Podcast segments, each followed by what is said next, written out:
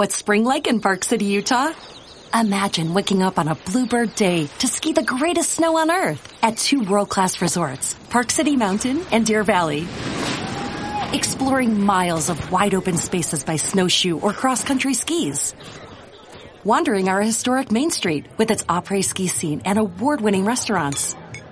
When you love it like we love it, Park City, Utah will always be winter's favorite town. Join the experience at visitparkcity.com.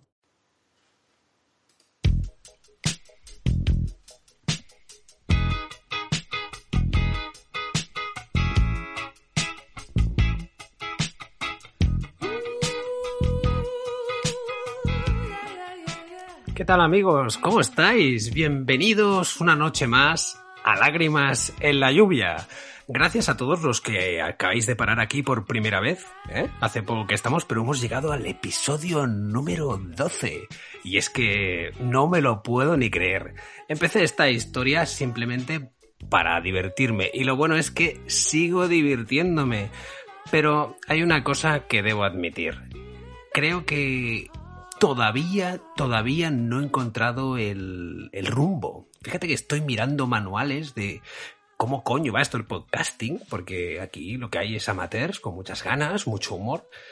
Pero te das cuenta que todos dicen que has de empezar por saber definir de qué va tu programa. Y no lo sé, tío. No lo sé. Solo puedo decir que Lágrimas en la lluvia es un cóctel formado por los siguientes ingredientes, ¿eh? pero siempre en proporciones que pueden variar. Humor de todos los colores, ¿eh?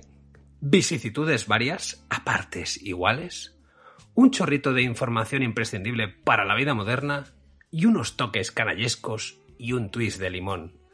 Todo ello mezclado pero no agitado, Quédate con nosotros y jamás volverás a mencionar el tiempo tanto en tus viajes en ascensor como en cualquier evento social.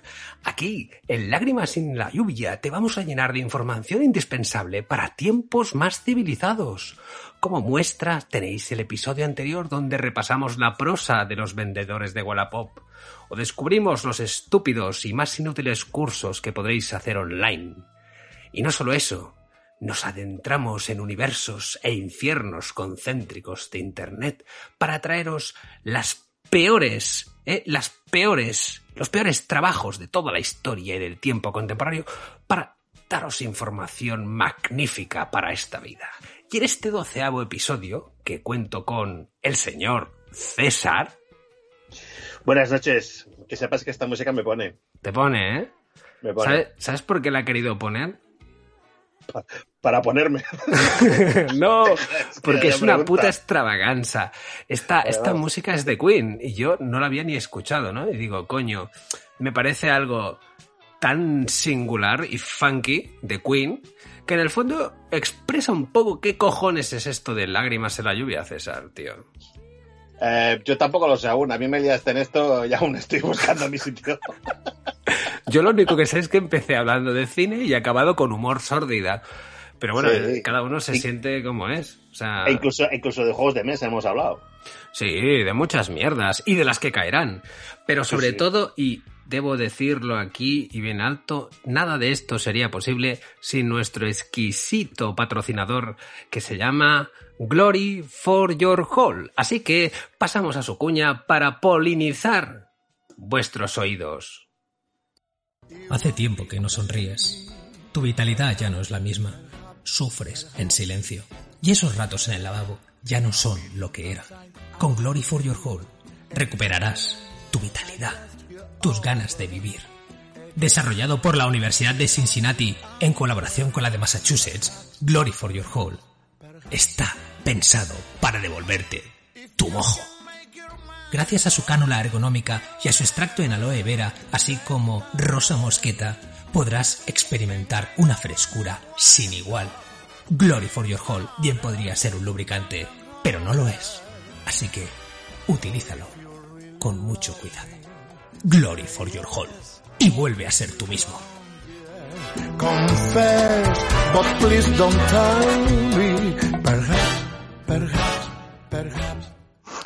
Bueno, ¿qué te ha parecido ahí nuestro gran sponsor, eh, César? Nuestro super sponsor de siempre, hombre. Este es fantástico. Yo cada día me pongo Glory for Your Hall, a bocanadas. Disfruta. no lo. Ya lo sabéis, lanza monedas a brujo. Se da manotazos, más bien, pero bueno, tú mismo. Bueno, ya que hemos. Y antes de nada, antes de dar a la entrada, que ya el oyente medio, el más sensato, se habrá ido ya del podcast, habrá dicho que eres de por culo este par de imbéciles. ¿Qué os lo has dicho? Bueno, si habéis llegado hasta aquí, merecéis, merecéis que esto empiece. Y en este este doceavo episodio vamos a repasar, entre otras cosas, que son las curiosas facts del señor César, que no le he podido hacer una careta, pero la haré. Estamos en ello, estamos en ello. Repasaremos los premios Darwin, así que abrocharos a la nave miseria, miseria, ¿eh? Porque despegamos.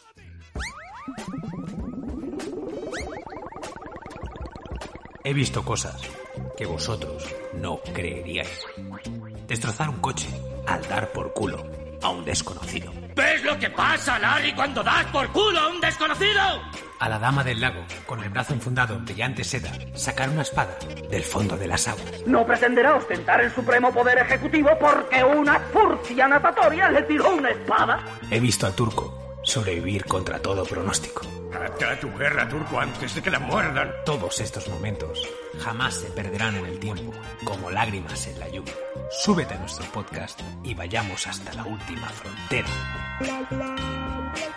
Lágrimas en la lluvia. Para ti, para él, para ella, para todos. La miseria me encanta. Lágrimas en la lluvia.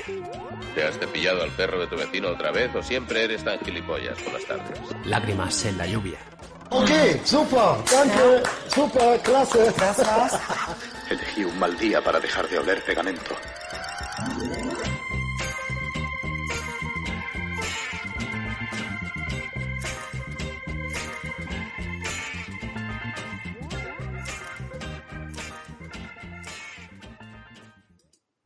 Ahora sí que sí, ya hemos empezado. ¿Qué tal, César, tío? Por aquí pasando a calores, oye. Calores, Oye, ¿eh? Sí, sí. Yo me siento como un cerdo aquí delante del ordenador, con el ventilador apagado para que me podáis oír mi voz aterciopelada. Yo tengo uno pequeñito para que podáis sentir mi voz acierto pelada, pero sin mucho ruido. Exacto. ¿Cómo quieres que sea el día de hoy? ¿Qué tienes preparado? No sé, ¿quién, quiere, quién quieres que empiece? ¿Quieres? Ah, Eh, bueno. Hombre, lo mío no dejan de ser mis Bueno, bueno. curiosidades, que son para salpimentar un poquito el tema principal. Así que empezamos con el tema principal. Sí, sí, hay que presentarlo porque supongo que mm, premios Darwin habrá gente que lo conoce y gente que no. Tú sabes quién era Darwin, ¿no? Que Charles Darwin siempre, claro. De hecho, es algo, un tema que siempre habíamos comentado en mi grupo de, de amistades, pero realmente nunca me había parado a mirarlo tan a fondo para conocer la, la- la estupidez y miseria humana. De verdad es que desde que estoy en este podcast Exacto. pi- pienso cada vez más que se merece la raza humana extinguirse, porque es que somos, madre mía, la panda de cenutrios. Bueno, descubres placeres que no sabías ni que existías en este programa porque vas los infiernos concéntricos de la información. Sí, sí, pero sorprendente, de verdad, ¿eh? es increíble. Bueno, pues para los que no lo sepáis, eh, Darwin es el que hizo la teoría de la evolución. Vamos, y lo que este hombre pues llegó a identificar con su razonamiento es que hay una especie de selección natural, ¿no? Por aquella que los individuos de cualquier raza, sea binaria o no binaria, aquellos que estén más preparados eh, son los que prolongan su estirpe o su ADN y aquellos que no, pues hacen un favor a la evolución y perecen. En ese sentido, los premios Darwin, nombrados así en honor al padre de la evolución, Charles Darwin, conmemoran a aquellos que ayudan a mejorar el genoma humano evitando propagar sus propios genes. ¿eh? Se basa en el supuesto de que aquellos humanos capaces de hacer una estupidez tan grande y graciosa que les cause o bien la muerte o esterilización, atentos a este punto que a mí personalmente es el que ahí, he buscado esos casitos, ¿eh? Es el que duele más. Exacto. Acaban mejorando de una manera extraordinaria nuestra especie, ¿eh? Haciendo este, este gran... esta selección natural, ¿eh? Y nuestras supervivencias ampliándose como especie a largo plazo, ¿vale? Por lo tanto, hay una serie de premios que podemos decir que están bien organizados con unas bases que se deben cumplir. El primero es que la persona o bien se muera o pierda la posibilidad de esterilizarse. El segundo es que se lo ha de producir a uno mismo, porque si causa la muerte de un tercero que era inocente, pues no, no, no vale, no, no hace falta hacer gracia de terceras personas. El tercer punto es que tengan cierta gracia, ya que a estos premios no puede entrar cualquiera, hay que tener una, un char, una categoría, ¿eh? El cuarto es estar en plenas capacidades mentales. Claro está que si el que se ha colgado o ha hecho una gilipollez, pues estaba loco, pues obviamente pues queda justificable, ¿no? Y el quinto punto es que ha de ser verificable. Es decir, todo esto que os vamos a contar es que es cierto. o sea, las muertes estas han existido. Y partiendo de esa base, hemos hecho un pequeñito listado, porque esto creo que podrá venir en futuros programas, van a deleitaros un poquito, ¿vale? Y yo, si te parece que ya he introducido el tema de lo que va a ir el, el main dish, pues sí que te daría paso al Curious as fuck, porque sé que llevas material del bueno. Sí, sí, aquí llevo, aquí llevo una buena mierda, como diría aquel. Sí. Vamos a empezar con una curiosidad que, que, que, que, cuando me miro estas cositas siempre me pienso, no, no, no puede ser verdad. En este caso es un, un ranking sobre los países más viciosos. ¿Viciosos? Tú, por ejemplo, sí, los países más viciosos. Es una media entre el alcohol por persona y año, entre los cigarrillos por persona y año, eh, pérdidas debidas al juego. Cocaína eh, consumo... y putas, amigo mío. Exacto. No, eso viene después. ¿Ah, sí? Consumo, consumo de anfetaminas y consumo de cannabis. Esto tiene una, una puntuación Ok, y entonces, pues bueno. He eh, visto a tres estudiantes que venían de aquí con los ojos rojos como la picha del diablo. Sí, ¿no? Exacto, pero que- porque han consumido cierto tipo de este- estupefacientes. No sé, hay países que, que destacan en este ranking, pues tienen la puntuación más alta y son sorprendentes. Hay países bastante estables. Entonces, por ejemplo, tú, ¿cuál país dirías, qué país dirías que es de los más viciosos del planeta? De los más viciosos del planeta. Joder, a ver. Está en Europa. Para empezar, te voy a la pista. sí, sí. A ver, es que está difícil porque Holanda, fijo que no es, porque ahí lo tienen todo abierto. Yo creo que será España. España está en el top, en el top 8. ¿En el top 8? Pero no es top, pero no es top 1. No somos los más viciosos. ¿Quiénes son? No, no, no. Es la, la República Checa. Oh, oh, pues anda que las checas tienen La tela, ¿eh? la República Checa solo tiene un récord que es el consumo de, de cannabis, que es el más Mm. alto del mundo por media, parece, por encima de Holanda, o es que en Holanda les da igual y no lo contabilizan. Pero en el resto del ranking se mantiene bastante estable y es el número uno más puntuación según este barómetro. Pero vamos a ver que, que el segundo es Eslovenia, que tiene 58,8 y, y, la República Checa tiene un 64,5. O sea, le emite una paliza por goleada. Joder. España es la sexta. España no tiene ningún, ningún eh, máximo, ningún top de- del, del- del mundo mundial, pero es muy estable en todos los vicios a nivel, a nivel mundial. Nos- somos unos cracks. Vaya tela, ¿no? Nunca mejor dicho. Sí que somos unos putos clacks. Sí que Sí, lo sí. somos. Yo pensaba que, por ejemplo, países como Ucrania, Rusia y tal estarían muy arriba y que va, que va. Está bastante abajo. Y Estados Unidos, va. El número 16. Fatal. Madre del amor hermoso. He perdido, he, he- he perdido un icono. Bueno, bueno, bueno. Pues eh, ahora me toca a mí. Me toca a mí y voy a empezar con el primer caso. Voy al turrón. Eh, le he puesto el título del priapismo. ¿eh? Se cobró un pene. Sí, sí. El priapismo, para lo que no sepáis, pues es eh, bueno, es cuando tienes una erección que te puede durar eh, mucho más tiempo del habitual, produciendo dolores y otras molestias, ¿vale? Los, los doctores nos advierten siempre de, de malos usos en las drogas. Y siguiendo un poco a colación lo que me acabas de decir de la República Checa, te voy a contar el caso de un ser humano que se inyectó cocaína por el uretra, por, por la, la punta de la polla. Un iluminado. Sí, sí, sí. Vamos, básicamente lo que él quería era una Viagra natural, potenciar su orgasmo. Y los profesionales médicos del hospital de New York Corner Medical Center reportaron un caso de un hombre de 34 años que ingresó aquejado de sangrado severo bajo la piel tras inyectarse cocaína en la polla. El hombre, que llevaba nada más y nada menos 72 horas con una erección, ¿eh? cuando ingresó en el hospital, aquejándose de severos dolores e incapacidad para miccionar, ¿vale? Se pasó las 12 siguientes horas sangrando por debajo de los tejidos. Se derramaba tanta sangre por los pies, manos y los genitales que lo derivaron a la unidad de quemados. La coagulación provocó la muerte de esos tejidos y le tuvieron que amputar las dos piernas por encima de la rodilla. Todos los dedos de su mano, excepto uno, y lo peor de todo, se le cayó la polla, tío. A la altura de la cabeza le tenían que, que haber amputado. A la altura del cuello, quiero decir, perdón. Pero se le cayó, o sea, la abandonó, le dijo adiós, el gran pues, puto. hombre, si te quedas, la sangre se queda ahí encerrada y se queda sin oxígeno y no. Pero, se le imagínate llama... est- estando en la camilla cuando te han cortado los pies, o sea, te quedan todas las manos sin dedos y la otra solo con un dedo, que ves a saber cuál sería, ¿sabes? Y el tío a todo esto diciendo, bueno, pues mira, no se me ha caído el rabo, aún lo tengo, ¿no?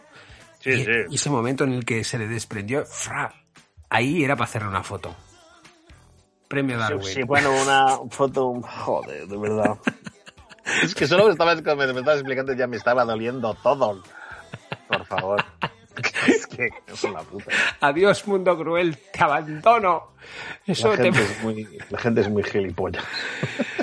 Perdiste la polla, diablillo. Muy bien. Cocaína y putas, amigo mío. Exacto, cocaína y putas. No mezcles la polla y cocaína, que apagarás como este hombre. ¿Qué te ha parecido? No, esta práctica no, no, se te, no te entrarán ganas de hacerla, ¿eh?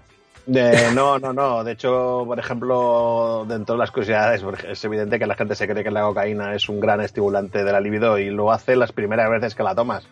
Pero después, ya cuando te acostumbras a la porra y la gente sigue haciéndolo, bueno, Bueno, así están, así están. Sí, sí. ¿Qué tienes por ahí? Bueno, volviendo a este tema de cosas curiosas, pues. Por ejemplo, hay una cosa, hay una, hay una te- terminología, mm, una.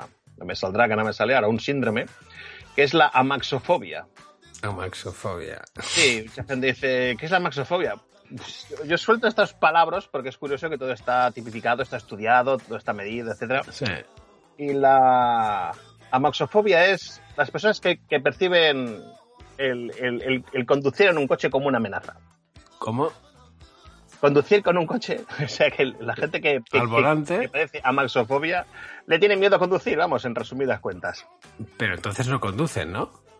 No, eh, experimentan sudores, respiración entrecortada, malestar del estómago, taquicardias, cefaleas. Joder, macho. Se le suele poner a una persona entre 30 a 40 años, mm, que usa el automóvil de tanto en tanto esporádicamente y que le tiene pánico realmente a conducir. Eh, es un, siempre decimos lo típico, el típico comentario machista, las mujeres, bueno, hay un 36% de hombres que lo padecen. 36% de hombres que tienen amaxofobia. Sí, ves un 60 que lo, que lo tienen las eh, mujeres según este estudio. Vete a saber. Pero, ¿y, y cómo se manifiesta? O sea, que se sienten una arma. Una No, que se, peligrosos. ponen, que se ponen taquicárdicos, no, que piensan que todo el mundo va a chocar con ellos y les parece todo el mundo un peligro para ellos. Bueno, esto Entonces es tienen cierto. miedo. El típico que va conduciendo acojonado. Esto es verdad, es verdad. O sea. Pero bueno, sí. es 30 y pico por ciento. Dices, joder, macho.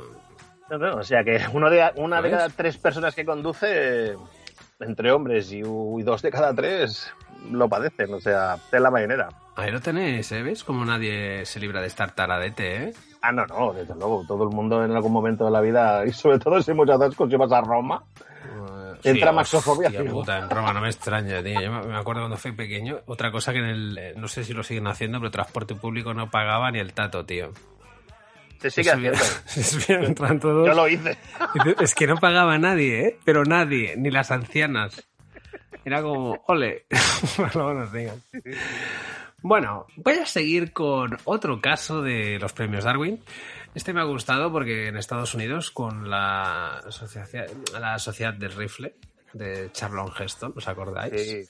Que allá, claro, para ellos las armas son lo más importantes, ¿no? Pues mira, Ken Charles Barger, de 47 años, el 21 de diciembre de 1992, ¿eh? un hombre natural de Carolina del Norte, ¿eh? un sitio repleto de gente culta, Pues se estaba, estaba en la cama, ¿no? Y se disponía a levantar como cualquier otro día cuando al sonar el despertador movió la mano como hacía cada día para apagarlo, pero en vez de eso cogió algo que resultó ser una Smith Wesson del calibre 38 y se pegó un tiro en el oído.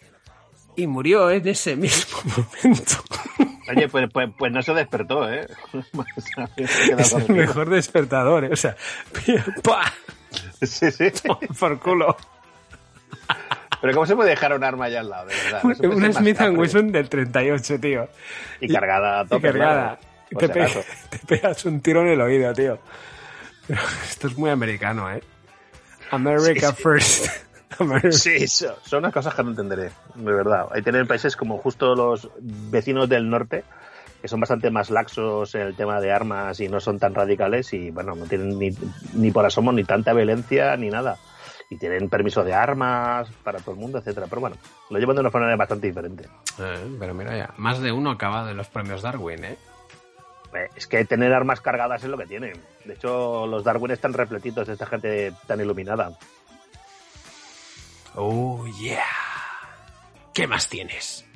¿Qué más tengo? Es que, es que me da esta vergüenza explicar estas cosas. ¿Por de qué? verdad. No, porque son filias que, que, que, que, que son curiosas, porque dices, esto existe, de verdad, o sea, si ves un poquito la tele, ¿Qué filia? y, y, y de vez en cuando ves, como comenté hace poco, pues un capítulo de CSI, Hmm. que dice, donde aparecieron lo de los hombres que se visten de, de, de animales, ¿no? Vestidos con sus vestidos afelpados, etcétera. Sí. Recuerdo otro donde salía un personaje que se vestía de, de niño pequeño y que quería que lo acunasen. Pues realmente existe, que se llama autonepiofilia. Autonepiofilia. Joder. Autonepiofilia, sí, sí. Dice que los autonepiofilios obtienen satisfacción usando pañales, chupetes, biberones y baberos, Qué bien. o viendo como otras personas emplean esos accesorios relacionados con la más tierna infancia. No está nada mal. Sí, bueno, lo más importante para ellos, evidentemente, es que hablen con ellos como si fuera un bebé, mm, o un compañero, en fin.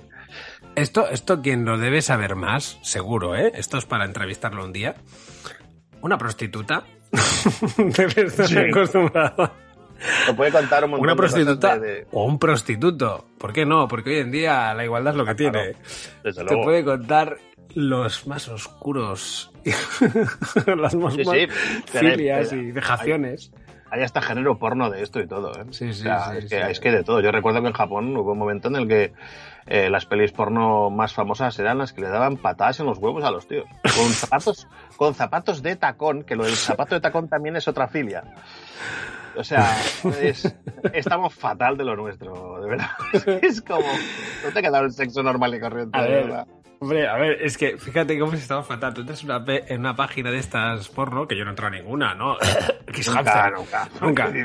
Y tú Sí, verás sí. el nivel de categorización que hay en una, en una página Sí. porno supera al de cualquier otra Al de disciplina. la Wikipedia, al de la Wikipedia. Sí, sí, pero supera a, yo qué sé, a la literatura. O sea, tiene más géneros, más que el cine. está, está dividido por miles de criterios y tags. No, un, un- un día vendré con datos sobre cuánto ocupa el porno en la web y cuántas páginas hay. Creo que, si mi memoria me falla, creo que ocupaba. La gente se, se creía que ocupaba un montón dentro de, de- de- de Internet.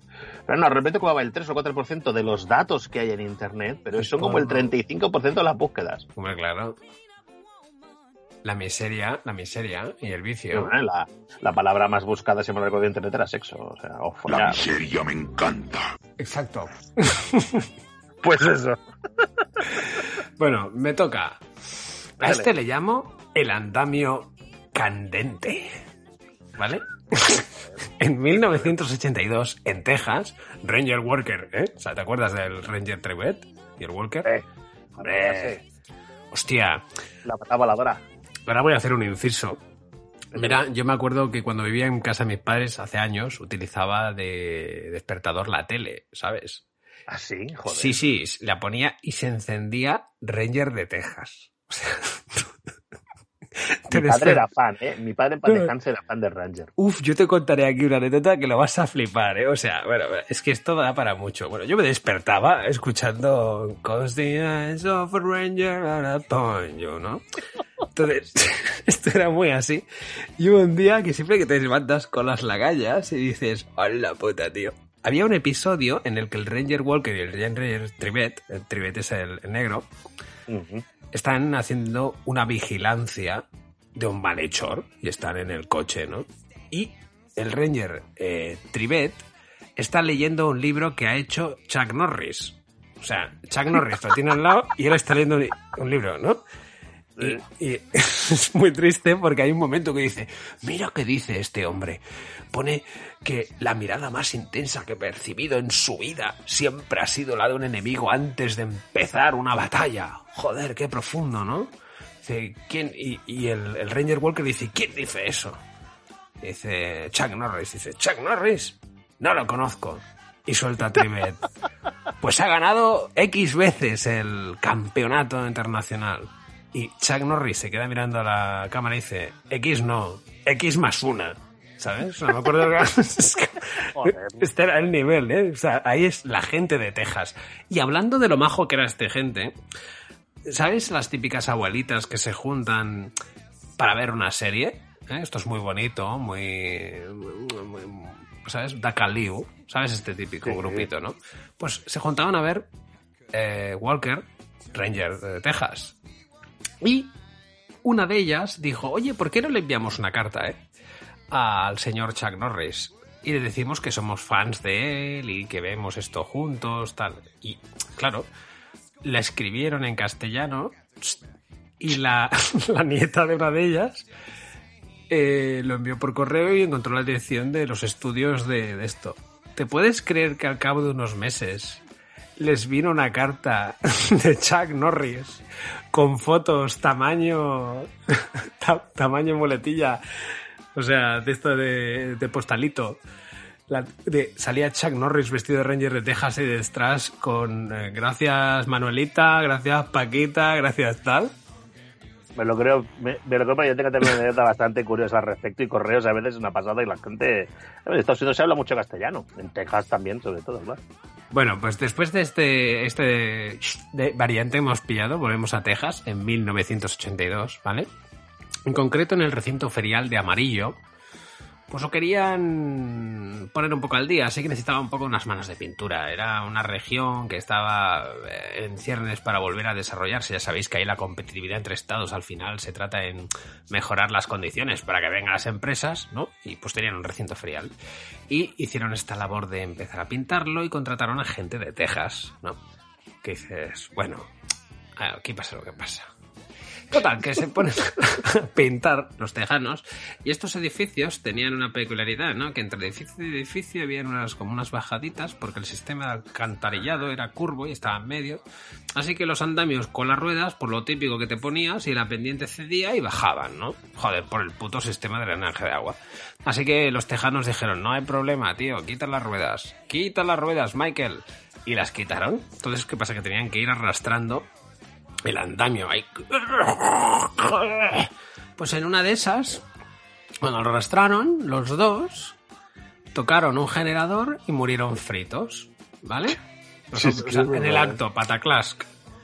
Pero es que lo mejor no es esto. O sea, el incidente salió en los medios y se puso en tela de juicio la seguridad, ¿no? Ya que estaban haciendo una gran inversión de infraestructuras de los pobres trabajadores. Así que le ordenaron a unos especialistas que hicieran una comisión de investigación. Y lo primero que hicieron los especialistas fue ir al lugar del crimen, coger el mismo andamio, recrear lo que sucedió, hasta llegar al mismo punto donde había, se había producido la descarga y murieron también. ¿En serio? sí. ¿De verdad? De verdad. Los La, investigadores la palabra murieron. peligro, aquí se ha muerto alguien ya haciendo esta No, pero es que no, los- les decía nada. Lo estaban recreando para ver qué había pasado. O sea, es- ese es el nivel de Dios. O sea, vengo yo a la comisión de investigación y muero por lo que estoy investigando. De la misma forma. Es como ir a, a una central nuclear a, ver- a- a recrear Chernobyl a ver si explota también, ¿sabes? Es No, no, y hacer lo mismo. Vamos a hacer exactamente lo mismo que hizo Diatlov. ¿Eh? Bájalo, bájalo. ¿La has visto, Chernobyl? Es que de verdad. ¿La has visto, que- Chernobyl? La serie no, no la he visto. ¿No la has visto? Me cago no, en la no, puta. no soy de HBO y tendría que hacer un rollo pirateo. Pero yo tampoco soy de la HBO, pero, pero, Ah, pero vamos a ver. ¿Qué pedo el parche en el ojo o qué? Somos gente seria, hombre. Pero ¿por qué no me pongo un parche en el ojo y los que haga falta? Pues lo dicho, eh, tenéis que ver Chernobyl. Anatoly Dialov, un puto crack, macho. Un puto crack. A ver, ¿tienes alguna cosita interesante que le pueda soltar a Sí. alguien? eh, Voy a contarle, voy a contar a nuestros oyentes una cosa que te conté en su día que siempre Sí. me tiene sorprendido, que era el café más caro del mundo. Sí. Hay cafés, hay cafés especiales, como el café que solo se genera, se, se cultiva en una isla de Hawái, eh, hay otro que solo se sigue en Indonesia, y son cafés de 300 euros el kilo. Pero el café más caro del mundo, el café más caro del mundo, sale por el culo de un animal llamado civeta. Civeta es un animal maravilloso que se mete café por un tubo, así de- debe de ir despídico el Hmm. campeón de la civeta. Entonces lo semidigiere, lo expele por el ano, Por el culo. Por el culo, y entonces hay gente que se dedica, pues eso, a buscarlo. Incluso hay medio granjas de ello porque el animal tiene que hacerlo pues eso, tranquilamente en la, naturaleza. Lo, lo pillan, lo limpian bien, evidentemente, y lo comercializan. Y alcanza el exquisito precio de 69 euros los 100 gramos. Ese, unos 700 euros el kilo. Pero Más ¿sabes por qué? ¿Sabes por qué? Estoy investigando, que aquello que me dijiste me dejó loco. Dime, dime. Resulta que la civeta Sí. lo que come son una especie de frutos, ¿cómo decirlo? Frutos silvestres, ácidos, ¿vale? Sí. Que le proporcionan al café ese toque, ese sabor, esa especialidad. Y esa mierda excretada de su culo mierda. consigue ese sabor por dos motivos, el ano de la civeta y lo que come. Sí, claro. Así que, haciendo esa regla de tres y invitando a nuestros oyentes que vayan a escuchar el programa en el que hablamos de los estudios idiotas, vimos uno en el que se hacía un estudio para demostrar por qué la mierda de los wombats era cúbica. Sí. Si el café de civeta es el más caro del mundo, ¿qué sucedería si cogiéramos a un puto wombat Sí, a, a comer granos de café. No, no, le pusiéramos granos de café y le diéramos coca, o sea, en cantidades ingentes y cannabis. Tú imagínate la mierda cúbica que sacaría. Sería las cagadas de unicornio, tío. Sí, sí. A venderlo ya, ya a mil euros, a mil euros. Pues por cierto, te lo comentaba el otro día, los, los japos sabes que hacen sandías cúbicas, ¿no? Sí, sí, sí, sí, sí, sí. Con su forma y todo. Las meten en unas cajicas, las hacen que crezcan, adaptan la forma y, ya está con su sello y todo. Es una pasada. Se les va tanto la castaña a esta gente. Buah, pero es que los japos el otro día vi que una puta fresa a lo mejor te la vendía a 300 euros, tío. Porque es la mejor fresa del mundo mundial. Sí, sí, pero por mucho que sea la mejor fres- fresa del mundo mundial, pues por una te la puedes meter por el culo, ¿eh? Sí, te meten la terna de Kobe y esas cosas, que están muy locos. Y de los mejores whiskies también, porque lo hacen con agua de Sapporo. Sí. De Sapporo. Madre del amor hermoso, tío, de verdad. A ver, vamos a ser... Ah, hablando de curiosidades y estas mierdas, te tengo que recomendar una cosa que creo que nos dará para otro Lágrimas en la lluvia. Es que en Netflix han puesto una serie de reportajes que se llama Mundo Absurdo, Naturaleza Absurda. Sí, sí. Es- Ese sí que me lo he visto y no me he visto Chernobyl. Tócate las pelotas. Madre mía. Hoy he visto el marabú, que es como una especie de pelícano que tiene un escroto en el cuello. Sí, sí. que, que- que era la hostia. Y hay un animal que, que es un gecko satánico de cola no sé qué. Se llama así, de- gecko de- satánico. De cola afilada era, ¿no? No, sí, de, de cola lo que sea, ¿no? Y dices, pero qué cojones es esta mierda, o sea, es, cierto, tío, yo creo que hay, hay para dar ahí y hablar de... No, no. Hay, hay bichos, hay bichos alucinantes. O sea, el gecko, por ejemplo, se utiliza las, patitas del gecko como, como adhesivo universal, porque se quita, o sea, el tío sube por toda la superficie, incluso hasta vidrio, y se aguanta por unos micropelitos que tiene. Estás estudiando esa forma del animal para adaptarlo a otro tipo de elementos. Ya han empezado a hacer ciertas adhesivas, que no son adhesivas realmente, sin- sino que sirven, sino que hacen servir la tecnología natural de este animal. Oye, y hablando de, de culo de civeta a otros culos, ¿sabes? Tengo una noticia sobre eso. así que ¿Sabes dónde, en otro, en qué otros sitios intervienen sustancias. Por ejemplo, ¿tú te imaginas lo que hay en perfumes? ¿Eh? ¿Sabes que en los perfumes mía. hacen de todo, Sí. no? Sí, un- si quieres te cuento el famoso musk de dónde viene. Bueno, yo te puedo decir que ya sé que es del, almi- del almizcle, ¿vale? el almizcle, pero que me parece que es el escroto de un... Sí, es, el, el, almizcle del ciervo almizclero y viene de su glándula del pene y del aroma que generaba. Entonces, en su día se mataba a los ciervos por su aroma, lo que por suerte ya se sintetizó. Por ¿no? la polla. 1900, pero el almizcle, que es mi aroma favorito, es el de que me enteré que es aroma de polla de ciervo. Dije, ¿en serio, de verdad? O sea, Bueno, pues quiero que sepas que hay colonias como Chanel número 5, Opium, de Yves Saint Laurent, sí. que llevan cosas tan, tan especiales como excremento de cachalote o secreciones del ano de un castor. Pero no te molestes en buscar estos nombres tan específicos en la etiqueta, ¿eh? El primero es más conocido como ámbar gris. y el segundo llamarle. sí. como ca- castorio. Como la baba de camello, que era un gelificante, ¿no? Que le llamaban, no sé qué, por ahí. Cuando veáis vuestras carísimas colonias que pone castorio, que sepáis que son secreciones del ano de un castor. ¿Eh? A ver, que todo, que todo bien mezclado tiene su qué, ¿eh? A ver. Y el excremento de cachalote, ¿eh? Sí, bueno. Esa amalgama es la hostia. Bueno, que me estaba yendo por las ramas. Nos hemos ido, pero mogollón. Pero mogollón, o sea, de frenada. Mira, te voy a decir otra, va. Eh, Esta la he titulado Yo soy un macho y puedo con ello. Wayne Roth, de 38 años y natural de Pensilvania, ¿vale? Sí. En 1997 estaba en casa de un amigo que el tío pues no se le ocurre otra cosa que tenía el típico terrario con una cobra. y así el señor, pues mira la cobra, mira, la voy a tocar. Va y la cobra y le mete, un- le mete un muerdo, ¿no? Y... O sea que de accidente nada, el tío era gilipollas, solo falta meter la polla. Claro. que esto ya hubiera sido la hostia, ¿sabes? Somos del chiste, sí, sí, métele. Total, que su amigo, que se llamaba Roger, me dice, oye, payo, Roger Crutó, te llevo al hospital que te, ha- te ha mordido una cobra. Y Que te te va a morir, que te va a morir, payo". que yo soy un buen macho, sos una maricona, vámonos al bar. Total, de que se fueron al bar, ¿vale? Y el tío allá se llegó a tomarse tres copas. Y ahí fardando con sus amigos de que se había muerto una cobra y tal. Feneció ahí mismo. O sea, el veneno, que es de acción lenta, Sí, sí. pues, le jodió el sistema nervioso y ya veis, yo soy muy macho y puedo con ello. Es que los hay muy cracks, de verdad, ¿eh? Bueno, tío, o sea, hay para todo, Un- ¿eh? Un Darwin en toda, en toda regla, tío. Un Claro, Darwin en toda claro, regla. Darwin, Darwin. Pero bueno, ¿qué más curiosidades tienes tú por ahí? Bueno, a ver, por ejemplo, eh, yo, yo me he quedado asombrado porque hay ciertas veces que hasta que no vas al sitio y te lo pateas, dices, oye, no pensaba que fuera tan grande.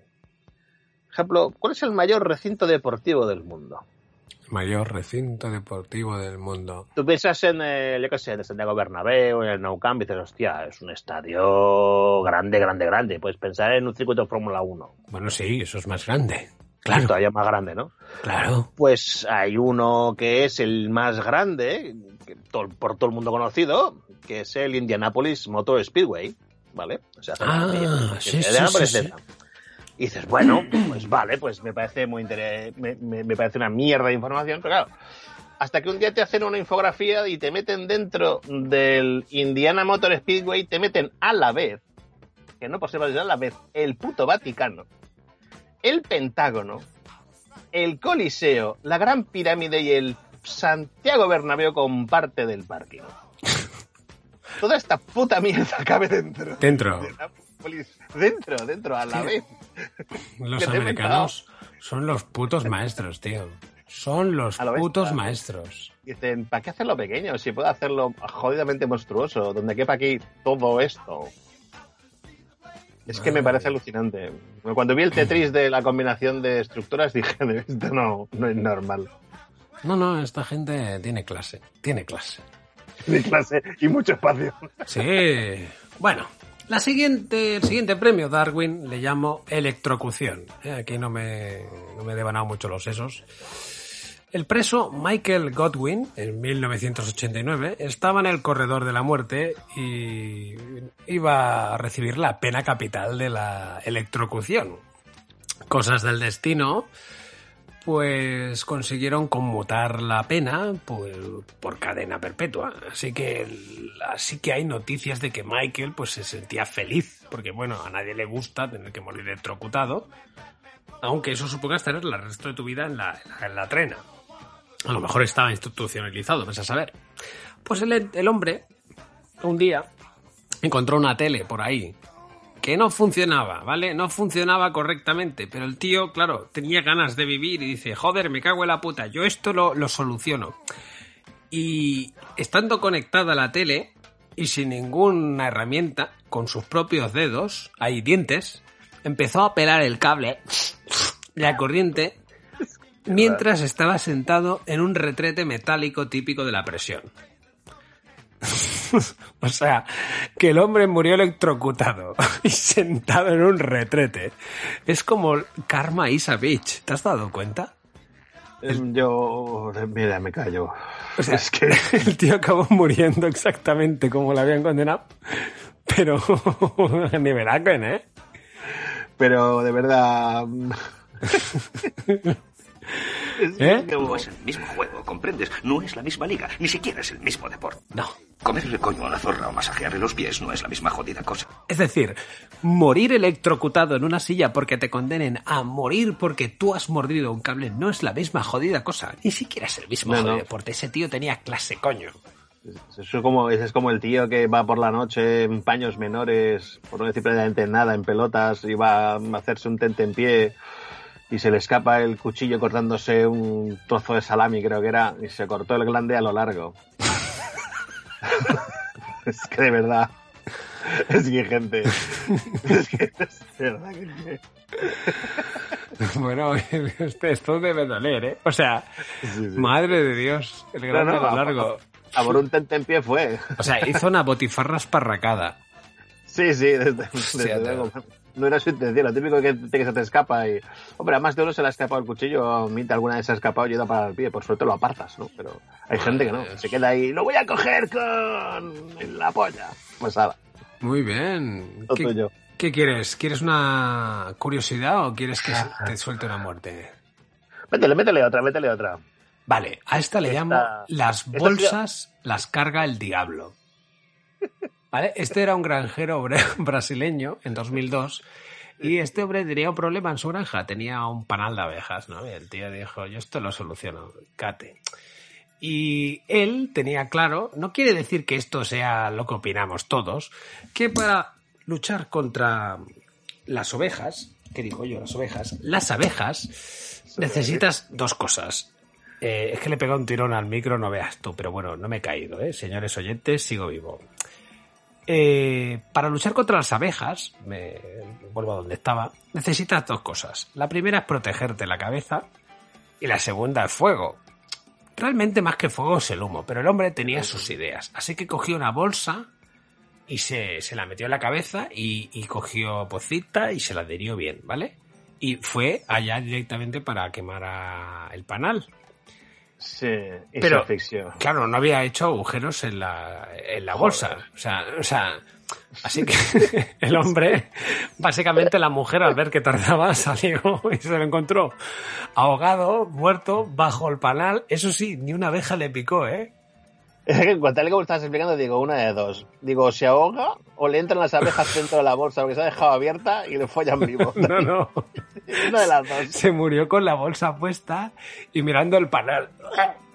No se le ocurrió. eh, Es como estas películas donde le están ahogando con una bolsa y nadie se le ocurre romper la bolsa de plástico. No, todo, no, el mundo, no. Eh, todo el mundo con las manos al cuello, porque claro, así va, va, va- va- a poder servir la bolsa. Rómpela, pedazo de animal. ¿No? Yo Pero qué nivel, qué nivel Aken tenía nombre, ¿eh? Pero hay que ser muy, muy, muy habilidoso. Bueno, oye, ahí está. Quizás se apretó demasiado la bolsa y no le llegaba el rebo al cerebro. Puede ser. O, pi- o quizá pilló un colocor y poco a poco, ¿sabes aquello? Y uff, no se dio cuenta y como el sapo que le va subiendo un grado un grado y lo acabas cociendo. Sí, sí. Oye, tú que eres fan de los videojuegos, ¿tú sabes quién es el mejor con el Comecocos? Eh, bueno, bueno, bueno, a ver, el mejor con el Comecocos con Pac-Man se hizo un reportaje de esto, que era Bill Mitchell, pero luego se demostró que, bueno, ha habido gente que lo ha superado, que era A Fistful of Quarters, no sé si es este que dices. Pero ahora, Sí, el, sí. el último, no sé si. Bill Mitchell ya no es, ¿eh? que lo ha superado tres personas, aunque él está impugnando a Twin Galaxies para conseguir decir que el, su premio es el verdadero, pero es un mal perdedor. Pues no sé, ¿eh? pero realmente es interesante, ¿eh? ¿Quién es? No, no, o sea, realmente iba a decirte Bill Mitchell, o sea, estoy desactualizado, cojones. No, no es Bill Mitchell, ya la han superado en tres ocasiones. Y el tío se dedica a denunciarles. A todo aquel que le supera, siguiendo el criterio de las Twin Galaxies, se dedica a denunciarles. Pero más allá, si esto te interesa, y a los oyentes que están escuchando, os recomiendo que busquéis, que está en YouTube, A Fistful of Quarters.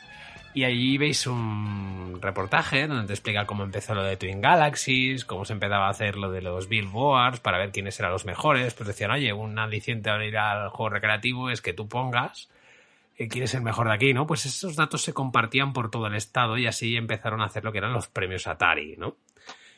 Y, y entonces tú ves como este tío que había estado con este, este récord durante muchísimos y muchísimos años, pues otra persona que eh, sale en el reportaje, que es el, el aspirante, tú ves como el tío se va entrenando, ves todo lo que significa jugar a Pac-Man a ese nivel, o sea que es un nivel de perfeccionamiento horroroso, saben hasta las tendencias de movimiento que hacen los fantasmas, incluso llegan a, a ser capaces de, bueno, es que es una puta borrada, pues ves cómo tienes que hacer para ganar ese premio. Y es uno de los mejores reportajes que he visto de- del mundo de los videojuegos, ¿eh? Pero bueno, en Sí, sí. saco, total. Eso es cierto, había visto el documental, curiosamente, porque te digo, cuando había este hombre dije, hostia, me suena, pero es que son tres horas y media Sí. jugando a un nivelaco. Sí. Mm, También, también vi una vez un vídeo de un japonés jugando al Tetris, Sí. llegando al final de todo, que es en modo invisible, y el tío sabía, lo veía todo, era, era alucinante. Mientras salían los Exacto. créditos, ¿sabes? Los nombres de la gente, Sí.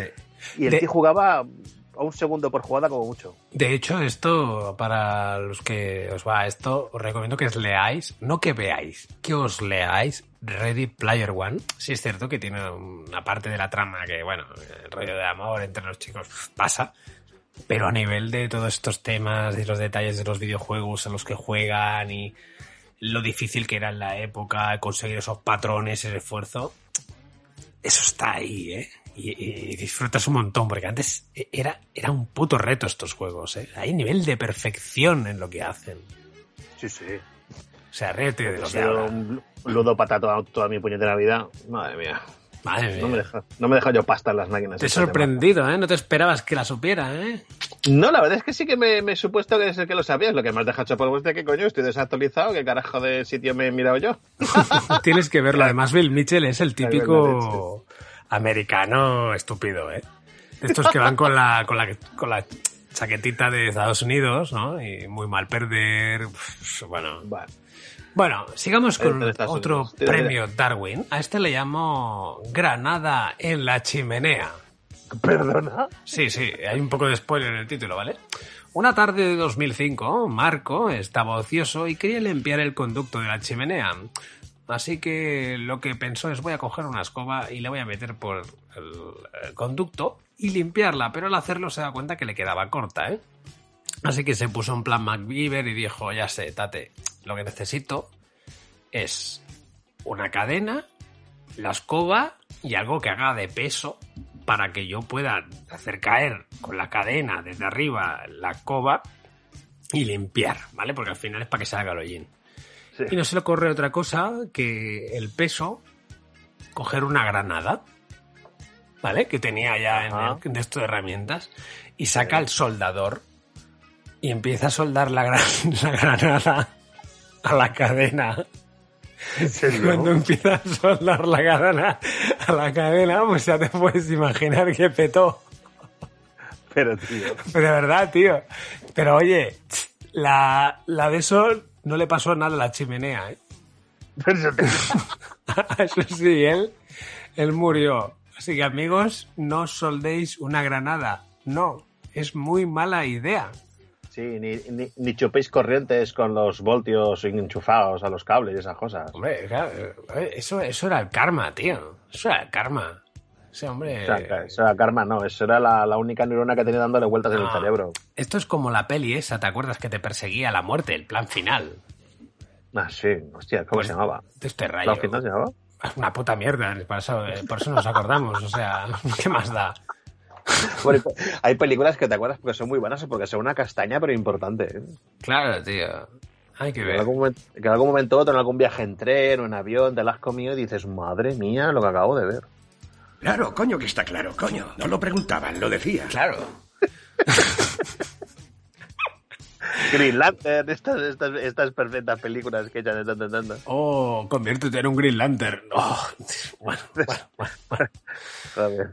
Sífilis anal solo de escuchar esto. A ver, ¿qué hacemos? ¿Tienes alguna curiosidad o quieres que te suelte otra muerte de mierda? Ah, te, te voy a comentar una que, que, que- que de esta me siento, me siento feliz. Sí, no, no, bueno, mira, tenemos alguna pequeña salvación. El otro día hablábamos sobre los sexadores de pollos, Sí. dentro de las eh, profesiones abnegadas y curiosas, y dices, madre mía.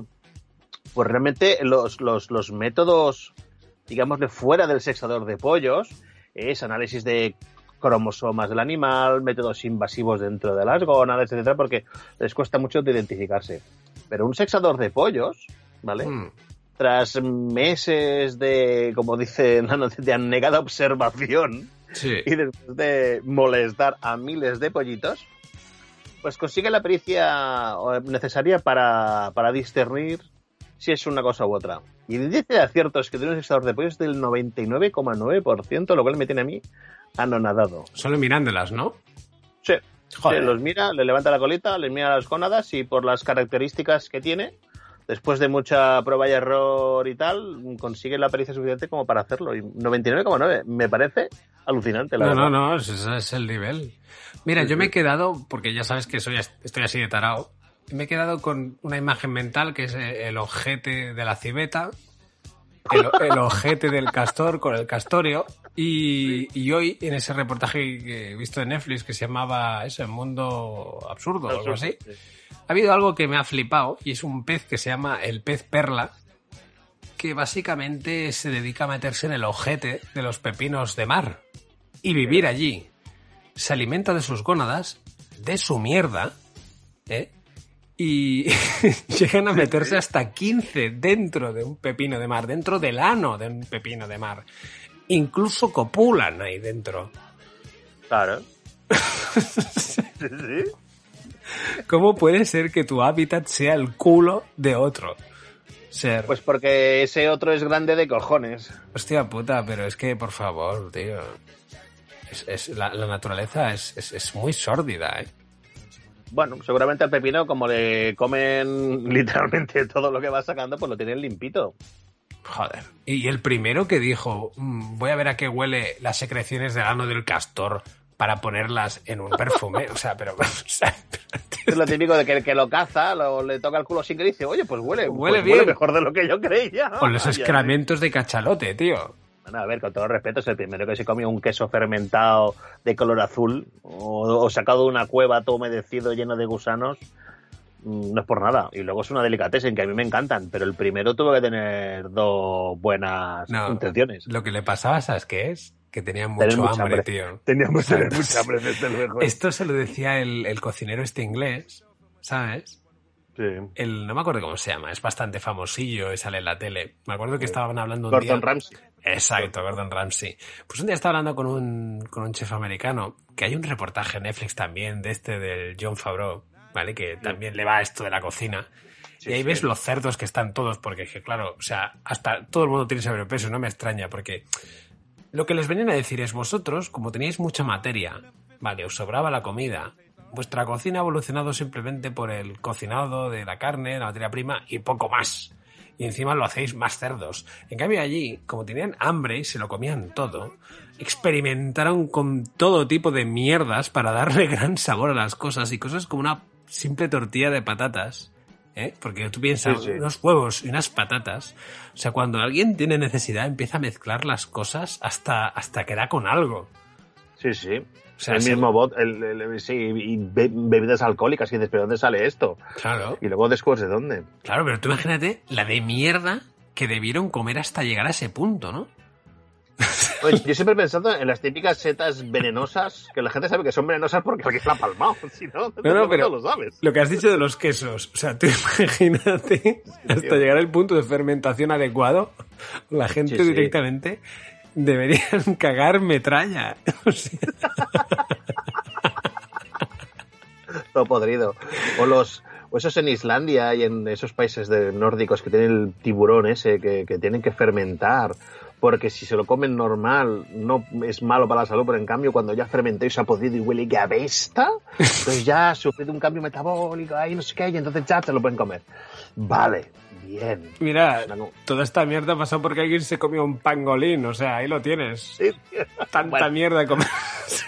No, con todo respeto, me parece más interesante comerse un pangolín que un murciélago, que es por lo, por lo visto de dónde viene, tío. ¿Por ¿Quién cojones se come No, un murciélago? pero dicen que fue un pangolín quien se comió al murciélago y un Ah, humano vale. se comió un pangolín.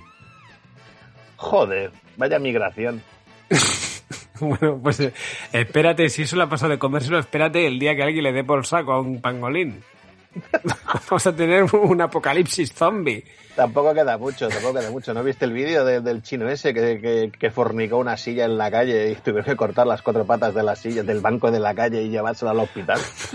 No, que no sé si perdió el miembro como nuestro amigo del premio Darwin, pero... ¡Uh! Esto me recuerda a otro premio Darwin que al final no lo he puesto. ¿Sabéis? Pues este era otro que también para practicar, para hacer prácticas sexuales diferentes, se puso el típico arito que se ponen los actores, ¿no? Debajo, en el, en el tallo del falo, para que la sangre aguante más y, y durar. Pero el, el, el anillo este era de titanio. ¿Vale? O sea, solo le faltó hacerlo de adamantium, que dices, tú eres idiota. Total, que Haciéndote cortable, sí. se presentó tres días después. También tres días, mira el otro. O sea, ¿qué haces tres días con una elección? ¿Qué haces tres días con un, con un aro de titanio en tu, en- en tu rabo? Pues llegó con una, o sea, tenía un higo mustio más negro que la noche. Hicieron venir a los bomberos con radiales, pero no consiguieron, vamos, arañar al el puto titanio. O sea, le hicieron una castración total al pollo. O sea, la gente es, es bastante ingente, ¿eh? Bueno, ah, ¿Por qué, Te te- por qué- que- por qué de titanio? Es un normal. o sea, te- porque es hipoalergénico, coño. sí, sí, sí, sí, sí. No, es lo mejor de adamantium. Es lo, es lo mejor, es lo, es lo más sano para él. Lo que pasa es que alucina que la gente vaya a los tres días. O sea, no, no, sí, no sí. lo entiendo, de verdad. Tres días sufriendo como un cerdo. ¿no? Pero sufriendo mogollón. Eh, esta era de regalo, no tenía ni en la lista, eh, para que veas. O sea, yo tengo todavía más muertes. ¿Tienes algo más tú? Sí, yo tengo unas curiosidades. Suéltalas, hombre. ¿A qué, ¿A qué me dedico yo? Pues a tonterías, realmente. Conversaciones de ascensor y esas cosas, porque a mí siempre me han hecho mucha gracia. Oye, mejor Ay, admitirlo, que no. Te- te- Tengo... Sí, es verdad, es verdad. Como decía aquel, ¿no? Aprendí de todo, más tarde nada. Tengo una recopilación de, de palabras en otros idiomas que mm, solo existen en ese idioma, por su tipología, porque mm, cuando quieres expresar en otro idioma es que usar combinación de más de una, porque no existe una versión de esa palabra en otros idiomas. Por ejemplo, esta siempre me ha hecho mucha gracia y no me extraña de que no exista en otros idiomas. Ixuarpok. Es una palabra en inuit. ¿Inuit? que- Inuit, sí. ¿Qué cojones? Eh, Inuit, idioma inuit. ¿Qué, ¿Quién coño habla esa mierda? Pues los. eh, me saldrá ahora. Los. Ah, joder, me sale, tío. Qué mal estoy. Los de los iglús, coño, ¿cómo se llaman? Los, ¿Los esquimales? los esquimales. Joder, ¿Y cómo has dicho que era la palabra? Ixuarpok. Ixuarpok. O sea, parece Y- que está hablando Klingon. Sí, algo así. Desde- define el sentido de anticipación que empuja a salir una y otra vez al exterior del iglú para ver si llega algún invitado inesperado. Hombre, es normal que esto en español no exista. No, no. Ixuarpok. Sí, pero luego, por ejemplo, tienes una muy graciosa que es culachino, que es, llaman así los italianos a la típica marca o redondel que deja un vaso frío sobre una mesa u otra superficie. Pero esto lo tenemos en castellano. Así, que es el redondel del vaso. o sea, vas al culillo. El culillo. Eso es lo que queda en la copa cuando te, has- te estás bebiendo algo. Bueno, yo también le llamo el culillo a eso. Bueno, y en japonés, Komorebi. Komorebi. Komorebi. Recibe este nombre el juego de luces que se produce cuando los rayos del sol se colan por entre las hojas de los árboles. Qué bonito, qué bonito. Esta gente es tan poeta. Bueno, pero también hemos puesto nosotros a descripción algo que va por ahí, ¿eh? Pues a mí me sorprendiste cuando ponía... Describir lágrimas en la lluvia es tal vez tan complicado como descubrir el umani, umami. El, el umami, sí, el Dices, Que alguien, un fumao, hablando de sabores, dijo, bueno, o sea, mira, me lo empecé a leer y dije, ¿qué, qué mierda, se te funde el cerebro. Bueno, pues está bien, esto es lágrimas, un umami. Un umami, sí, sí. Está, mira, es lo que hay. Bueno, te voy a saltar otra muerte que esta te va a encantar. Esta se llama Cuéntale. Under Pressure. Under pressure. Sí, dos aburridos camaradas romanos que trabajaban en una fábrica de aluminio decidieron matar el aburrimiento jugando con una manguera de aire comprimido, ¿vale? La manguera, que la tenían allá, que no hay que ni que decir tiene, que esta manguera era para un uso industrial, ¿vale? Así que imaginar la potencia que tenía eso. Cuando ya llevaba mucho tiempo, pues tirándoselo encima para quitarse el polvo de sus vestimentas, pues empezaron a llevarlo un poquito más allá para no ir diciendo los grados intermedios. Os digo dónde acabó esto, ¿vale? Acabó uno de ellos en pelotas con la manguera metida en el culo. o sea, imagínate, ¿eh? ¿Pero cómo? Lo que oyes le dio, le dio a la, a la manguera dentro de su culo y, y aquella pistola soltaba aire a presión a 6 atmósferas. Ajá. Montó un globo con sus intestinos, ¿no? murió. O sea, Sí, directamente claro, reventado. reventó por dentro. Pero yo no me imagino es cómo, o sea, cómo, cómo, cómo has llegado a esto de, no, mira, jiji, jaja, jaja, me la meto en el culo. es como, hostia puta. No, no sé, hay gente que hace unos experimentos que yo de verdad no lo entenderé. En casa y con gaseosa. Pero bueno, por eso, por eso hay premios Darwin. Este hombre hizo algo especial para la raza humana. Sí, no, no, normalmente los premios estos suelen tener nombres de risa o de, o de burlarse de alguien, etcétera. En este caso tiene el nombre de una eminencia, el señor Darwin. O sea, que se me hace curioso, pero realmente habla sobre lo, lo, lo, lo- lo mentecata que es la especie humana. O sea, Mira, a mí me quedan cinco muertes más. ¿Cuántas curiosidades tienes tú también? yo tengo unas cuantas palabrejas más, si quieres. Pues diga alguna así, palabreja más, hombre. Venga, te voy a decir unas cuantas ahora. En hawaiano, panapo. Describe el gesto instintivo de rascarnos la cabeza cuando no recordamos dónde hemos dejado algo, como si sirviera de apoyo para refrescar la memoria. Joder. Y esto hay una palabra para. Joder, hermano, pero qué mierda es esta. Hay, hay- hay una que me encanta que tenemos que empezar a emplear tú y yo, aunque es en ruso. Pero en el siglo un sitio en la posición de en la oficina o así, seguro que la podemos usar más de una vez. Pochemuchka. Pochumushka. Pochemuchka. ¿Qué significa Este eso? término, este término se refiere a la persona que pregunta mucho, demasiado, hasta el punto de hacerse pesada. Pochumushka, uff. La Uf. podemos echar mogollón, ¿eh? Madre de Dios. Me la voy a tatuar, o sea, pero. Hostia. Pochumushka, ya sé cómo se llama. Ahora ya sé lo que es. Pochu- ¿Y estos son los japos? No, ruso, ruso. A los rusos están a otro nivel. Bueno, pues mira, hablando de rusos. rusos, hablando de rusos, que el siguiente ruso se llama la foto definitiva de Instagram, ¿vale? Venga. En 2017, el ruso Alexander Sachachekij, no sé si lo he dicho bien, estaba Bueno. en su coche, ¿vale? Y aquello que dice, voy a hacer una foto aquí chula por Instagram para enviársela a mi pareja. Y tenía una granada, ¿vale? Así que quitó el seguro de la granada. ¿vale? Sí. Y se hizo una foto, y la foto la llegó a subir Sí. del palo a su, a su pareja diciendo, mira qué macho soy aquí con la granada. Total.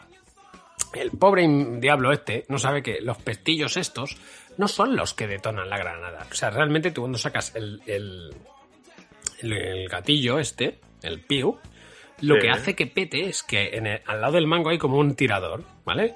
Sí. que lo aprietas y tira.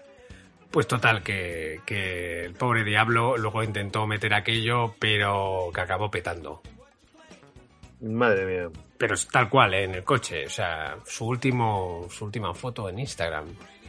Total, que las granadas parece como que... De hecho, un coche ha encontrado más muertes con granadas. O sea, también hay otra que está confirmada que resulta que un, un granjero encontró una granada de la Segunda Guerra Mundial arando el campo y no se le ocurrió otra cosa que ponerla en el banco de trabajo, coger una radial y ponerse a, a cortarla para ver cómo era por dentro.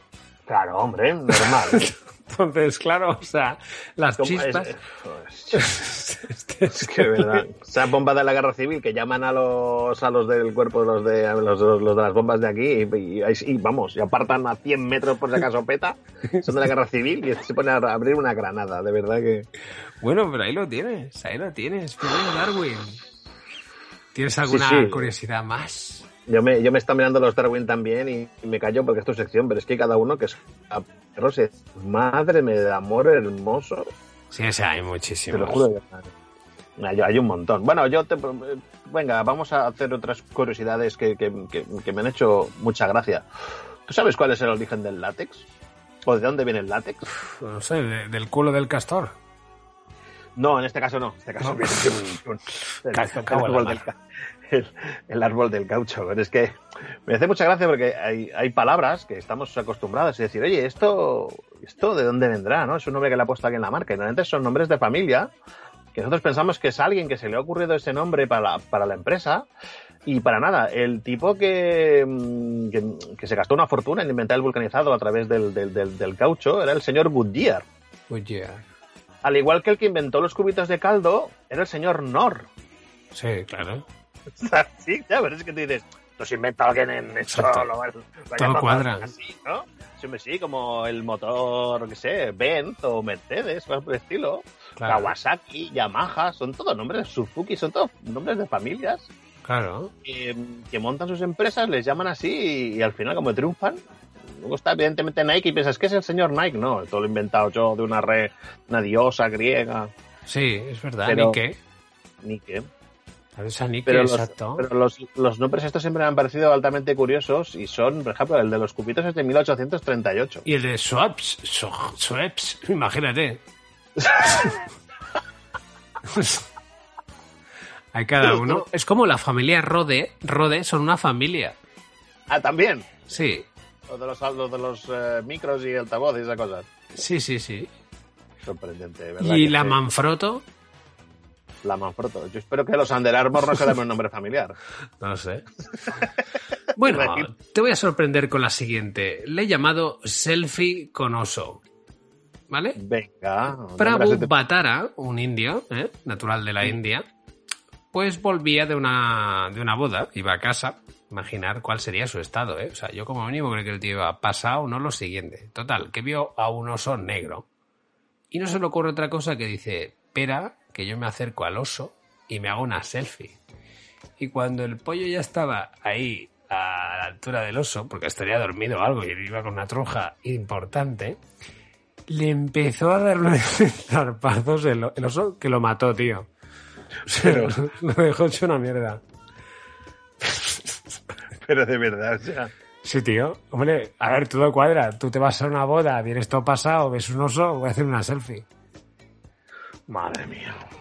No, yo, yo te lo juro que la gente. No sé, hay, hay otro Darwin por ahí de, de un tío llevando una boa, ¿no? Si me, no me falla. Uh, con la moto, de tres metros. Con la moto. Sí, José. Que consigue ¿Verdad que- pillarla y cuando va con la moto ya al cabo del tiempo, la, la, la, la, la de esto hizo lo que, la pitón hizo lo que le tocaba y le, le jodió vivo. Pero que está la fábula, ¿no? ¿Qué decir? La fábula del escorpión y la rana. eh, Bueno, pero es que, que a este hombre no le llevar una pitón de 30 kilos de 3 metros, esto vale dinero Nada. como la chatarra, ¿sabes? Sí, sí. Se la llevó en la y, no- moto. y- y se va a estar quieta porque sí, más de una moto, no te jodes. Eh, Claro. Es verdad. Y tengo aún unas tres muertes muy interesantes, ¿eh? Yo, te voy a rematar de- con, de- con mis eh, curiosidades. Te voy a decir una que todo el Curious mundo as fuck. creo que le va a sorprender. ¿Engordamos solo con oler la comida?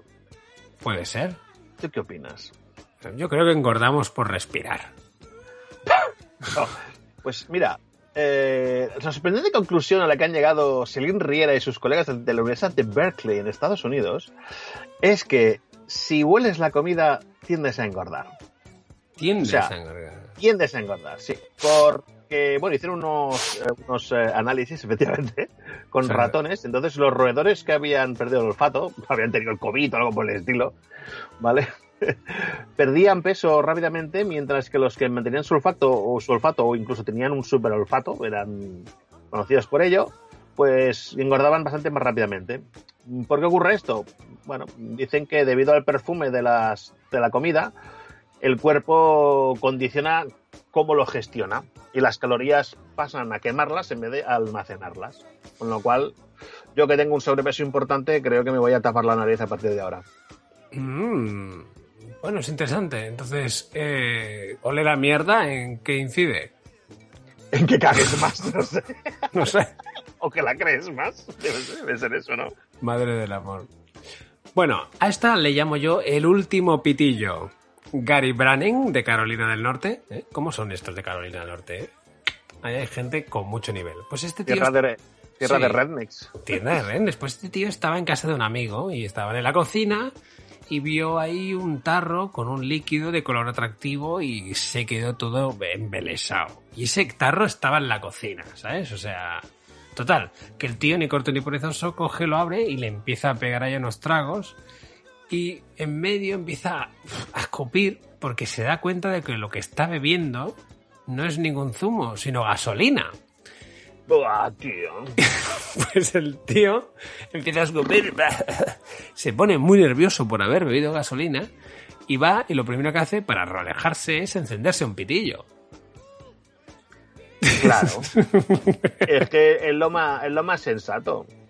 ¿Sabes a qué me recuerda esto? A lo de Zolander. No sé si has visto Zolander. Sí, sí. Que hay una escena en la que están todos Wake me up before you go, que se empieza a tener gasolina y hay uno que se enciende un piti y acaban explotando, ¿no? Pues este, este es el nivel. ¿Has visto algún, algún eh, programa de estos de mi ex- extraña adicción? ¿Cuál? ¿Nunca has visto lo- los de mi extraña adicción? No, de estos había gente con unas adicciones, tío, que había, que había algunos brutales. Gente que comía pelo, gente que comía porce- porcelana, otro que comía Sí, cenizas. yo me acuerdo de uno que estaba aficionado a la lejía. Pues había una que se dedicaba a snifar gasolina, que la había jodido por dentro, pero a tope. No pero snifaba gasolina continuamente y era adicta a snifarla. O sea, Hostia puta. los cerebros hacen cosas muy raras, ¿eh? Sí, sí, sí, sí, sí. ¿Quieres que siga con muertes o tienes más curiosidades? Bueno, tengo, por ejemplo, curiosidades de comida. A mí estas cosas son las que siempre me han hecho mucha... Siempre pienso en cómo se lo montaban antiguamente la gente hablando de lo de comerse setas y comer cosas fermentadas. ¿Cuántos años te crees que tiene la primera aparición de restos de queso? O sea, ¿desde cuándo crees que el ser humano come queso? Porque también son ganas de comer queso. A mí me encanta el queso, pero... Buah, yo creo que esto es es súper antiguo, tío. Yo creo Pues que tiene- esto... Vamos, antes de Cristo. Y 5.000 más. ¿Sí? sí, sí. Pero lo que me parece sorprendente es de dónde, de dónde son estos restos, tío. ¿Dónde? Dice que los, los restos más antiguos son de hace 7.000 años en. Polon, en Polonia. Un queso en Polonia. En Polonia. Dice que se han hallado restos de, de grasa, de leche, de, de rudimentados, rudimentarios coladores de cerámica. Cual sorprende, ¿no? Porque, bueno, descubrieron que se digería mejor, etcétera. Pan. El pan, por ejemplo, también otra cosa que debería de haber sido, supongo, un accidente. Hmm. ¿Cuántos años tiene? Esto ya sabe que en Egipto había, con lo cual, Sí, sí, esto también de año de la polca. 12.000 años. En varias zonas de Europa han visto partes de, bueno, son restos No, donde se pero- había hecho pan. A ver, es que todo esto molaría ver el inicio, porque es como el primero que se comió una gamba, tío. Sí, sí. primero que vio ese bicho y dijo, yo me lo como, tío. Bueno, o un cerdo, porque apesta el hijo puta. Pero bueno, un cerdo aún porque corre y tienes hambre, ¿no? Pero una gamba que te has de sumergir y sale que el bicho parece un alienígena. Un percebe. Percebe, joder, o sea, tú imagínate que es una puta piedra ahí comiendo, o sea, Mira, ca- hablando de lo de antes, un pepino de mar. un pepino de es que son cosas como las ancas de rana, o sea, aquí había hambre, ¿eh? Sí, sí. Aquí hambre y... joder, macho. También buenas. Bueno, te voy a contar otra muerte. Aguas termales. ¿eh? En 2016, Colin Scott, ¿eh? un reservista guardabosques voluntario, estaba en Yellowstone y quiso probar las aguas termales. ¿eh? Aquí lo que me llama la atención es que el tío, habiendo sido un reservista voluntario forestal, no supiera que la, para los que no sepan es el parque Yellowstone, que es donde estaba el, el yogi, Sí, robando sus, mara- sus, sus desayunos, sus mierdas. Y Pues allá tienen unas aguas termales que son contienen altos componentes químicos. Son tóxicas ya de por sí. Pero es que esas Sulfuro. aguas termales, además, están a, a 237 grados, tío. ¿En serio, tío? o sea, claro, pero porque es un elemento químico. Bueno, total, que el pollo se tiró al agua. Pero claro, o sea, se cayó, porque estaba. Es que además es gilipollas. Se fue ya para bañar, pero además se cayó y claro, este murió cocido. Literal. Como un calamar. O como lo que sea. Vamos, sopa Sí, de marisco en el acto. Sí, sí. Encontraron las chancletas y la cartera. Sopa de lerdo. Sopa de lerdo. Sí, sí. De verdad que me asombra estas cosas. La gente se, se arriesga a unas cosas. Bueno, algo es algo. ¿Te queda alguna cosa más? A mí ya solo me queda una. Habrían mil, ¿no? Pero de las que he encontrado que me han llamado, esa es la que... Venga, te, te doy, te doy do- dos más con fecha. Los encurtidos. Los encurtidos. Hostia, en el último programa hablamos de tema de encurtidos también, a nivel del proceso que era un infierno. Bueno, sí, pero eran los encurtidos en la ropa. Ah, es verdad, los es curtidos. Estos son encurtidos, que es sumergir algún elemento en vinagres para mantenerlo durante un tiempo. Sí. El encurtido dice que el primer encurtido apareció en Mesopotamia hacia el 2400 antes de Cristo. En Mesopotamia. Y el chocolate, pues lo típico también, unos 2000 años. No, perdón, 4000 años. 1900 antes de Cristo. Claro, es que, la, eh, es, es que yo me imagino lo que hay que hacer para acabar llegando a ese punto que, a ver, es verdad que es eh, uno de los sistemas más primitivos de conserva, pero para llegar allá tenían cierta evolución que luego perdieron, ¿eh? Para No, mi es punto de vista. Pero es que hay muchas historias, como el turrón, ¿no? Que ciudad que iba a recibir un asedio y un pastelero dicen, tío, fabrica algo que dure mucho tiempo y que no se que no casque. Venga, turrón. Turrón. Almendras, miel, azúcar, calórico de, de narices, no se estropea nunca y dura lo que quieras. Pan Pues del nada. camino, lembas, ¿es eso? Sí, sí, lembas. Y como eso, montones de inventos, de casualidad o por necesidad, que alguien se lo inventa. Pues sí, sí, sí. Bueno, Venga. la última, métele. Te suelto la última muerte, ¿vale? A esto le llamo yo los inteligentes del equipo, ¿vale? sí, o sea, Sí, sobre todo inteligente. Washington 2010, dos chicos que formaban parte del staff de una de las escuderías que corren en la famosa carrera que se llama las Spring Series, que es una especie de buggies que van por terrenos arenosos. Tuvieron una maravillosa idea y metieron cuatro galones de metanol en un barril con capacidad de 55 galones, ¿vale? O sea, lo digo para que os entendáis de que, bueno, eran gilipollas, pensaban que no iba a pasar esto, pero bueno. Un barril al cual le pusieron una mecha, ¿vale? Y se subieron los dos encima, con casco, y prendieron la mecha, Ajá. ¿vale? ¿Qué sucede? Que ellos pensaban que el barril pues iba a comportar como un cohete y que saldrían pues, para adelante. Claro. Pero Sí. sin saberlo habían creado una bomba. Claro. Total, que la encendieron, se pusieron los cascos y salieron, bueno, se pusieron en órbita. Uno de ellos murió y, y el otro no murió. o sea, Pero que tío, que esto es de la, de la escudería, ¿eh? O sea, este es nivel Pero- Aken. si me es, me es material hipercombustible, eso me- mete unos pedos que, que, que, que- que alucina. Pues de verdad, tío. Pero no me digas una cosa, ¿no te sientes ahora más útil, más, eh, más contento contigo mismo después de escuchar todas estas cosas? No, lo que pasa es que me sorprende que haya tanto gañán en el planeta, de verdad. ¿eh? Ahora entiendo muchas cosas de la política y la economía mundial. Uf, uf. Buah. En fin. Es que te lo juro, ¿eh? Es sorprendente. No, no, mira, oye, un contenido, lo, lo dicho, ahora ya tenéis, mirar la de inputs que tenéis para la próxima vez que estéis comiendo o en un ascensor y soltar, oye, ¿tú sabías que eh, Chanel lleva colonia que sale de secreciones del, del ano del castor? Todo el mundo te mirará Y que, diciendo... tu, y, y que tu incienso favorito es el aroma del miembro viril de un ciervo almizclero. Exacto. Pues mira, todas estas cosas son lagrimitas en la lluvia. ¿eh?